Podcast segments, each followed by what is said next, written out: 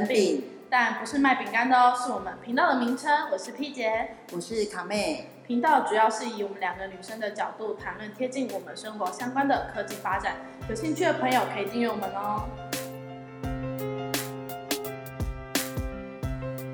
话说凯妹，其实现在台湾疫情已经进入了半解禁的状态了，不知道你觉得就是现在跟疫情之间最大的差别是什么？嗯。对我而言，最大的差别莫过于就是出门可以好好的化妆喽，我不用只化眼妆而已，我的唇妆也可以好好的涂，不担心我的口红被口罩带走了。我觉得其实这应该是每个女生都很开心的事情啦。嗯，对啊，那其实前阵子因为疫情影响，像旅游业啊跟餐饮业，其实冲击都算蛮大的。但我觉得像近期可能国内就是疫情的关系比较稳定了，所以其实国内旅游其实已经慢慢的就是往上攀升的状态。尤其现在是端午连假快到了，对吧？然后大家都是想要出去玩的心情，所以其实呃你要订房其实也订不到，你知道吗？就是超级难订的。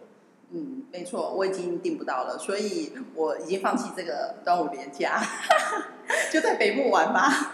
对，然后其实我觉得就是国内旅游其实是真的有在往上攀升，但我觉得国外现在还是蛮危险，所以大家自己要斟酌一下这样子。对啊，可是像餐厅的话，可能现在就是比较好一点，大家都愿意踏出家门去吃饭啊什么之类的，就比较不会就是可能哦都叫 Uber Eats 啊 Foodpanda，然后也比较常出去跟大家聚会。我觉得这个改变其实是也是有的嘛。这是真的，我们家其实。呃，之前疫情的时候，早餐都是直接用外带买回家吃。现在我们都哎跨出家门的那一步了，都走向餐厅啊，或是一些早餐店，在直接在店内享用。那我也发现，的确人潮也慢慢的回笼哦。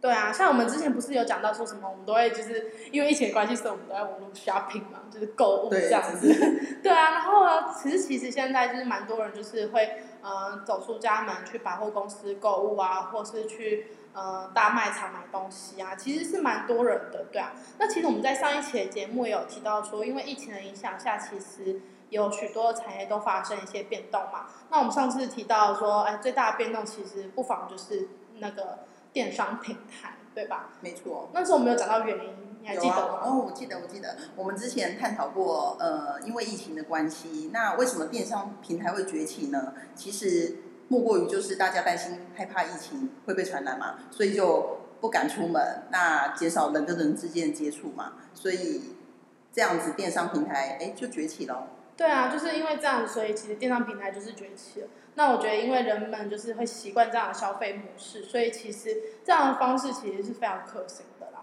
对啊，那除此之外，我觉得其实最大的改变就是对我们可能一些因为疫情的关系，所以对我们的工作形态可能造成一些变化。然后你看，我们有些人就是可能放了一些五星假，然后甚至是远端工作在家工作什么之类的，然后甚至是导致他失业。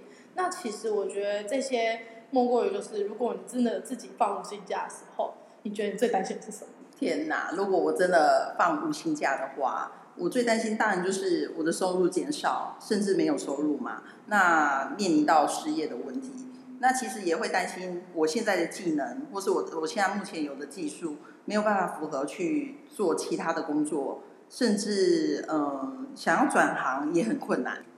对啊，那如果你是现在的状况下的话，你会想去学习一些其他新的技能吗？嗯，假设我现在已经开始放无薪假的话。哦，我会利用多余的时间来好好加强我现在现有的技能，嗯，或是学习不同的一技之长。所以你会有想说，可能要去哪边做学习吗？或者什么管道？哦，我，呃，我应该会利用现在房间的一些补习班吧，或是呃，像职训局有那种。呃，什么在在职课程或是一些有兴趣的课程，我去选选择吧。嗯，嗯，对，所以你会去选择一些你有兴趣的课程做学习，是吗？是啊。嗯，其实我觉得现在其实学习可能已经不像是以前可能只有补习班或是学校的学习那种方式，其实现在还蛮多那种远距教学或是线上教学的方式可以去做学习。那它其实就是比较偏向就是目的取向。因为像我们以前在学校学习的话，其实就是比较属于那种大班制教学嘛，然后它其实就什么都教，国英数啊什么都有这样子。但其实全部都教的状况下，你什么都学得到，但是你其实也不是非常的呃专精某一样，对，就等于是你学什么你什么都学，但是你什么都不专精的意思啊。对，对没错。对啊，对啊，那这样的状况下，其实我觉得蛮多人会就是可能。你进入到社会，或者说，就是你在在学习期间，有一些大学的时候，你可能就会学习，可能选一个自己最有兴趣的东西，然后去加强或补强它。那这样补强的方式，如果你常常去补习班或什么的话，哎，其实也是蛮花时间的。没有错，有时候交通交通上往返，或是哎，他补习班都有固定的时间，就要都按照那个时间去上课，就感觉哎还蛮麻烦的。因为我之前。呃，要转换跑道之前，也是有一段时间去补习，也会觉得每天都要按照那个时间去上课，感觉很麻烦。嗯，可是像远距教学，它其实好处就是线上教学的好处，其实就是你可以不受时时间，然后跟呃地域的限制，然后你可以自己选择你有兴趣的课程，然后去做加强之外，你可能在家利用一台电脑，其实打开电脑就可以去做学习，甚至是说，其实如果你有哪些地方听不懂的话，我们在学校其实老师不可能。会再重讲一遍吧。没错，你一定是什么私底下去找老师啊，或者什么，然后去了解嘛。但其实线上学习的好处就是你可能可以就是呃不断的重复的去观看某一些频道或是某一些资讯，然后去做学习。我觉得其实这样的学习方式其实是蛮好的，就是找到一个真的自己有兴趣的东西去加强它。那我觉得这样的学习方式相对的来说就是比较主动，而不是被动式的学习。对，比较自主性的学习，这样的模式。听起来似乎是比较哎符合现代人的一些方式吧？对啊，就现代人就是很懒得走出去了。对，对啊。所以其实，其实在这疫情的期间，其实还蛮多就是这样线上平台就是崛起的。那像我之前有看到一篇新闻，他说就是疫情烧，然后它是线上平台营收倍增，里面就有提到说，其中线上学习平台浩浩好学院在二月开始流量就成长一点五倍。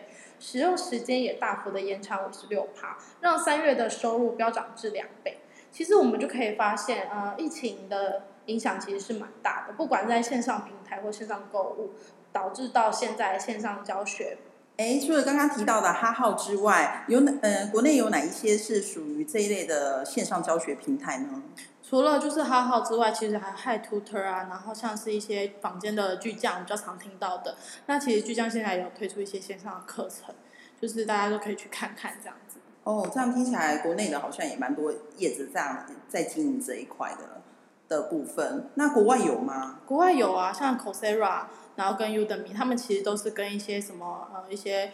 呃，大学做合作，然后推出一些线上的课程，甚至有些课程是可以拿到证书的，其实还蛮特别。但是其实就是国外的啦。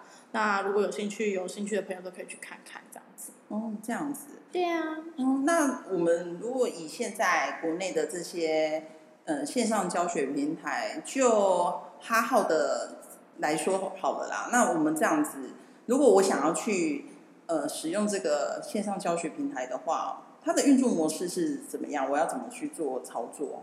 我觉得主要就是看你是学生还是你想去教课的老师。那像哈号，其实它就是现在就是非常流行的，大家都熟知的线上教学平台嘛。那如果你今天是想要去当老师的话，你就是可以就是上到他的网站，然后去搜出，就是去搜寻一下，然后他就会有一个地方是可以让你提出课程的地方。那通常你提出课程之后，你其实都要经过好好的。审核通过之后，你就可以开始课帮课程做募资。那募资完成之后呢，你就是可以做录制影片，然后可以开始开课。那学生在选择课程时候，其实是需要先付费的，就一定要先付钱了。那到时候如果课程呃没有成立或什么，它会有个详细的退费机制，然后可以让大家去看。那我觉得就是他在呃刚开始有一些。就是可能有些老师已经提出一些课程嘛，那他就会请老师去录制一个短短的影片，然后去介绍他这堂课可以学到什么东西，然后看学生有没有去兴趣，有没有兴趣去说学习。那其实这样的方式也是在呃知道市场的需求，然后跟学生真的需要是什么。我觉得其实这样对这个平台来说，就是。除了有一些审核机制之外，我觉得对学生来讲也是会有一些保障的，就是一定的教学品质是存在的。哦，所以就是有一点试水温的概念吧，就是先录制一段诶简单的说明的影片。如果是老师想要呃开立这个课程的话，嗯，对。假如说他说他想要开美甲课好了啦，那他就可能会说，哎，那我在这个课程可能可以学到一些。呃怎么做美甲啊，基本课程啊，操作啊，那你可能可以学到一些现在最流行的晕染啊之类，然后就让学生去选择，说我是不是就是想要这样的课程去做学习，对。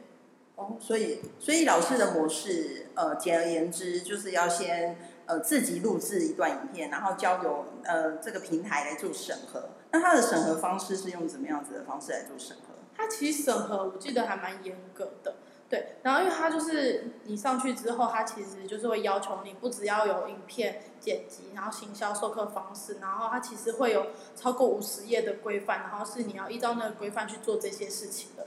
那他就是会要求你一定要严格遵守这件事情，所以因此他就是我们在听他们这些课程的时候，其实是真的有受到保障。哇，天哪！如果我只是要简单开一个插花课程的话，我还要准备超过五十页的这种规范，嗯，对我来说真的是太困难了。应该也不是说五十页的规范，应该是它有五十页的规范需要你去遵守，但是这些遵守可能就是。只针对某一样东西，然后就把它做一些，可能只要符合它的规定就好。其实也没有到那么的夸张，这样子。哦，这样子。嗯。反正你有有机会，你就可以多一笔收入，也是不错啦。也是啦，就是就是另谋出路 的那种概念。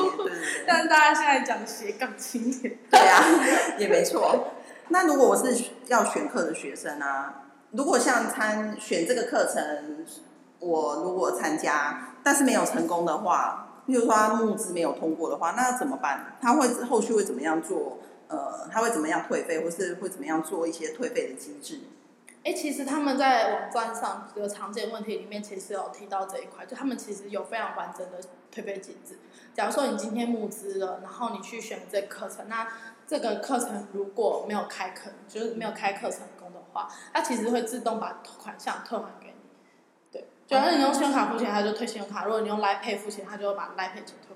嗯嗯嗯。所以一切还是要看这个课募募资的过程中有没有开课成功，不会把我钱，即使没有开成功，也不会把我钱 A 走这样。对啊，我觉得是还蛮明确的，就是有个规范存在，所以其实我觉得去上面学习的学生应该都是能放心的吧。也是，这样听起来是的确是有蛮方便的，而且款项跟费用是蛮透明化的啦。对啊。对啊，那那如果我是学生，我要怎么？上课，譬如说我嗯要可以看影片，可以跳着看吗？还是他一次的那个影片的集数啊，或是呃，譬如说他课程总共有十堂课好了，我可以先看第一堂、第二堂，然后再跳过五六堂这样来看吗？或是我可以重复一直看吗？呃，我是不知道他是不是可以跳着看，但是重复看我记得是就是可以的，因为其实我还没有实际去操作过，但是。它是因为它是影片形式，不像我们平常可能在学校上课，就是听老师讲一讲就没了这样子那种感觉。然后可能你学不会，你还要去找老师私底下请教。但是像他们如果是影片的形式的话，你是可以就是重复做学习的。所以等于你花这钱，就是不断在学习这件事情，把它学到会为止。这样对我来说也是蛮方便，也对我来说的诱因蛮大的，因为我就是很容易会忘东忘西的人。如果可以这样重复。哎，譬如说我这一这个这一堂课刚好有一个概念非常不不理解，我可以这样重复学习，又不会再另外多收费，对我而言，哎，这样是一个很不错的选择，我就可以重复的 repeat 的复习这样子。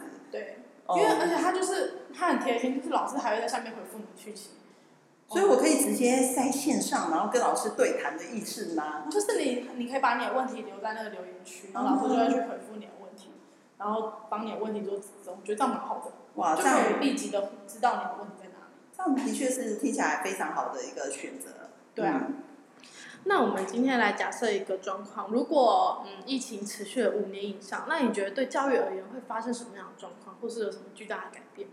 嗯，如果疫情持续五年以上啊，哦天哪，My God，这应该影响的层面会非常的广。呃，如果就教育程度、教育的那个情况而言，我觉得最大。首当其冲，一定就是学校的那个学校的存在性就会降低，对，就会降低，必要性一定会降低，因为就是群聚群聚要减少群聚感染的问题嘛，所以哎，我们会去上课的学生一定会减少。就像如果我是家长的话，我一定会担心孩子去上课，呃，会不会被感染啊，或发生什么什么状况？会减，呃，他们去如果到外面去上课，会有存在的。这样的疑虑的关系，然后就算不是我们自主性让孩子不要去学校上课的话，其实政府单位一定也会有那种要诶关禁闭嘛，是不是封城的状态啊？那其实大家都就会采用呃线上教学或是远距教学的状况吧。那其实从这一次的疫情来看，教育目前教育部他们也是有在推行线上教学的课程，就可以看出其实政府单位也是有在做这一方面。疫情如果诶持续升温的情况下，有做这一方面的准备。那我们去远距教学这个这个部分，就是会以这样的方式做进行啊。所以我觉得最最大的教教育程度而言，最大的状况就是呃学校机构会减少，对吧？对。那我觉得就是除了这个状况之外，你要想，如果我们今天真的不去学校了，然后用线上或远距教学的方式来做学习的话，那你想想看，学生都在家，那爸妈怎么办？对 对，这也是这也是一个怎么办？也是一个非常困扰的一件事情哎。对，就假设说你今天呃小孩在家，但是爸妈都是要工作，毕竟现在很多双薪家庭。是啊。那那谁来顾小孩？如果你今天经济能力非常稳定，然后或者说双方都有在工作下，你可能还可以请一个家教，或是呃、家长家里有长辈在，还可以请长辈帮忙带。但是如说真的，你就是如果你今天没有经济能力，然后两方都要工作，那你要怎么照顾到这个小孩的学习状况？我觉得其实也是蛮值得我们去想想看的。对啊，也是值得探讨的一个问题啦。那我觉得另外一个问题的话，就是会变成说，我们还会有就是统一的升级考试嘛？像我们现在统一升级的考试，我们就讲高中升大学，就是学测嘛。那如果我们没有去学校的状态下，我们要怎么确保每个人学的东西都是一样的？因为毕竟线上教学或是远距教学的状态下，你不能确保孩子学到的东西都都是一样的啊。他可能就是哦，听听这个，然后人就飘走了，这样子，就是 你没办法掌握他的学习状况。如果用线上，如果都是改成远距教学的模式，我相信呃，可能升学考试的这一个部分，或许呃，也是要有一点做变化吧。对啊。但是就是你会发现，就可能到时候会为了就是去上明星学校这件事情，就是不太会有人再去争这件事情，或是说啊挤破头想要去参去呃进一间非常好的学校。那我觉得，可是考试的成果就是也是一个测试你学习学到什么样的程度一个检验而已啦。呃，其实我们去学校学校我们升学去学校学习去学校上课，其实为的就是那一张文凭。对啊，就是那张文凭。对。对啊，那如果我们没有了全体统一的升级考试，但是也是可以采用学程学位制度来完成，就是得修完一定的学程之后可以取得那个学位啊。那如果依照这件事情来讲的话，你从学校毕业这件事情的重要性，你不觉得也降低了吗？因为你没办法就是考上这些学校，但是你只拿到这学位的学程，嗯。就是这样听起来也是蛮有趣的一个 对未来的改变，这样也是一个蛮有趣的。因为学生的进度就都不一样啦。假设说就是嗯，现在大学四年你是读建筑系，然后他在十四岁，可能在十四岁、十六岁的时候，因为他对这个很有兴趣，他就把这些课利用线上的方式把它修完了。那他剩下的只剩下考政府的执照，你不觉得这样是也是蛮奇妙的吗？对啊，所以所以如果。哎，他的自学成自学能力，我们朝着好比较正面积极的方向去思考。那这个学生，如果这个孩子啊，如果他很认真的在这个某一个领域有所成就的话，其实他这样自学，以这样自学的模式来说，远距教学的方式，或许会比一般正统正规的呃在学校求学的。这样，呃，比如说按照课纲这样子一个范围这样做学习的孩子的程度来说，应该会好很多吧？嗯，对，我觉得就是看小孩学习的状况。但是因为现在其实台湾有很多就是可能家长会让小孩在家自学的状况，但这其实是需要经过申请的啦。但我觉得这样相对的条件下，他一定会有几个点是要去考虑的嘛。例如说，哎，可能这小孩真的不适应学校的生活，他本身可能个性比较内向一点。然后或者是说他可能比较不擅长人际沟通，然后所以他才会用这样自学的方式，甚至是说家长觉得说我的今天的能力够，然后我可以陪着小孩一起念书，我可以教他学校所教他所有的东西，这时候你也可以选择自学的状况，就是家长的教育程度如果够高的话，可能就自自己可以教他。对，但是同时也要考虑到双方的经济状况嘛。就是这个家庭的经济状况是否符合，就是现在目前的状态，能不能就是让小孩真的自自主的在家学习，我觉得也是蛮重要一点。对啊，或是有没有办法请的请家教，每天这样陪读、伴读，类似这样的状况吧？对啊，但我们也可以去想，如果自学的状态下，然后现在又有线上平台教教学的东西去推动的话，我觉得线上教学这个东西会变成自学的一个很好的工具。是没错，其实线上平台的教学用这种模式，就是一个提供一个工具给家长一个工具去使用吧，去运用。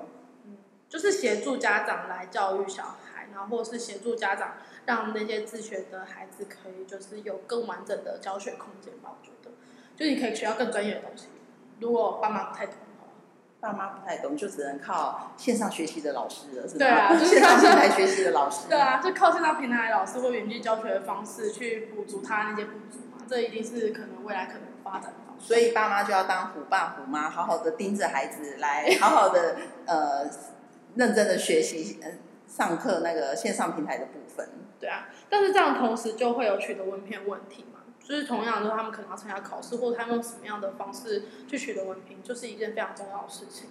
对啊，这个也是值得呃，可能未来政府单位可以好好省思的一个一个方式啊。那其实呃，视讯报告或是用一些视讯的一些呃讨论规划，我觉得这也是一个方向可以去思考的啦。对啊，就是可能视讯的报告，我觉得是不错，但是就是还是看小孩的程度吧。啊，对啊，对。但是这对于就是如果我们依照自学的状态跟同年龄可能十二年国教的学生来相比的话，那对于进入学程进行学习的学生，你不觉得这样子可能会有学习上的差距吗？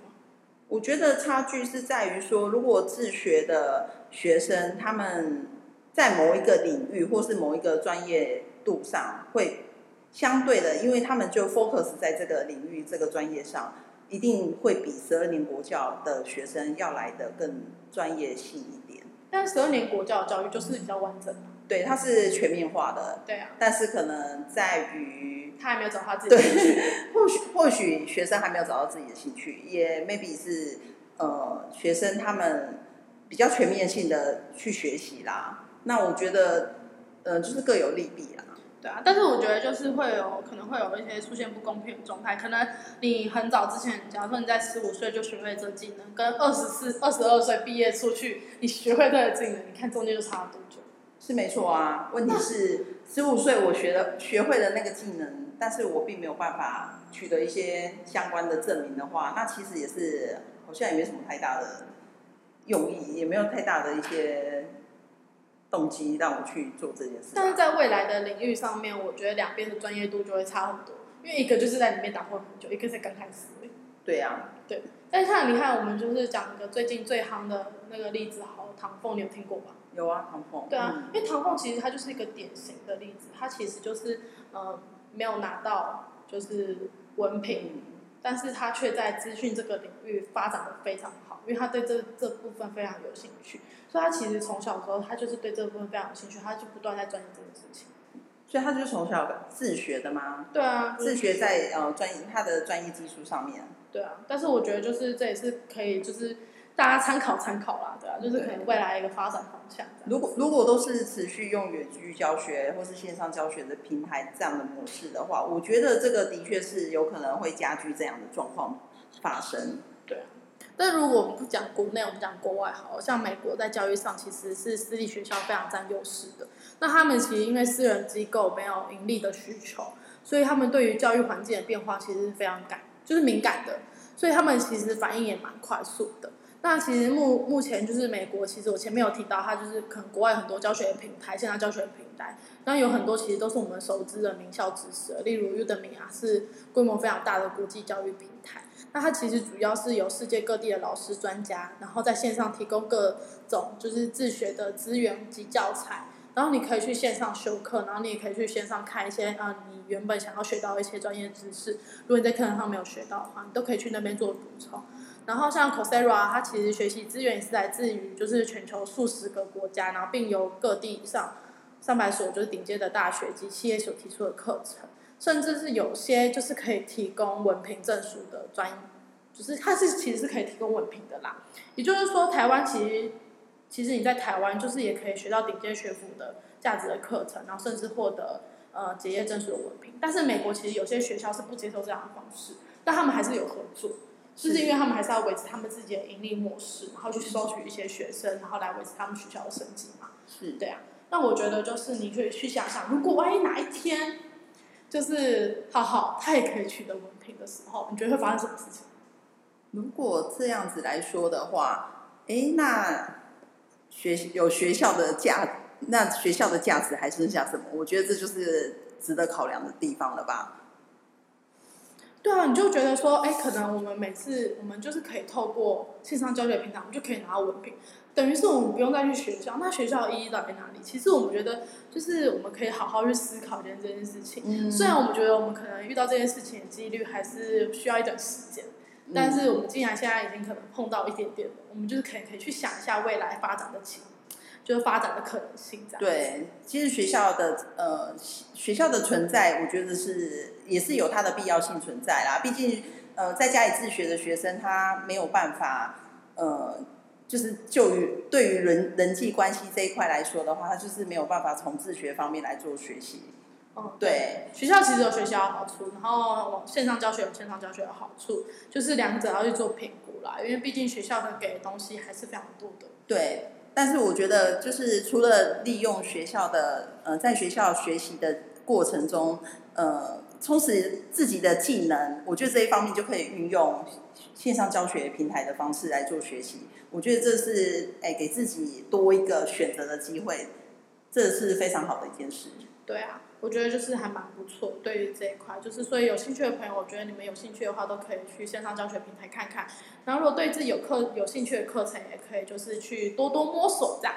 那其实我们这一期的节目就是主要就是点出远距教学的发展嘛。那如果受到疫情影响的教育情形下，以及就是讨论未来我们可能教育的制度的演变。那我们下一期呢，节目中我们就来讨论一下疫情后的振兴方案。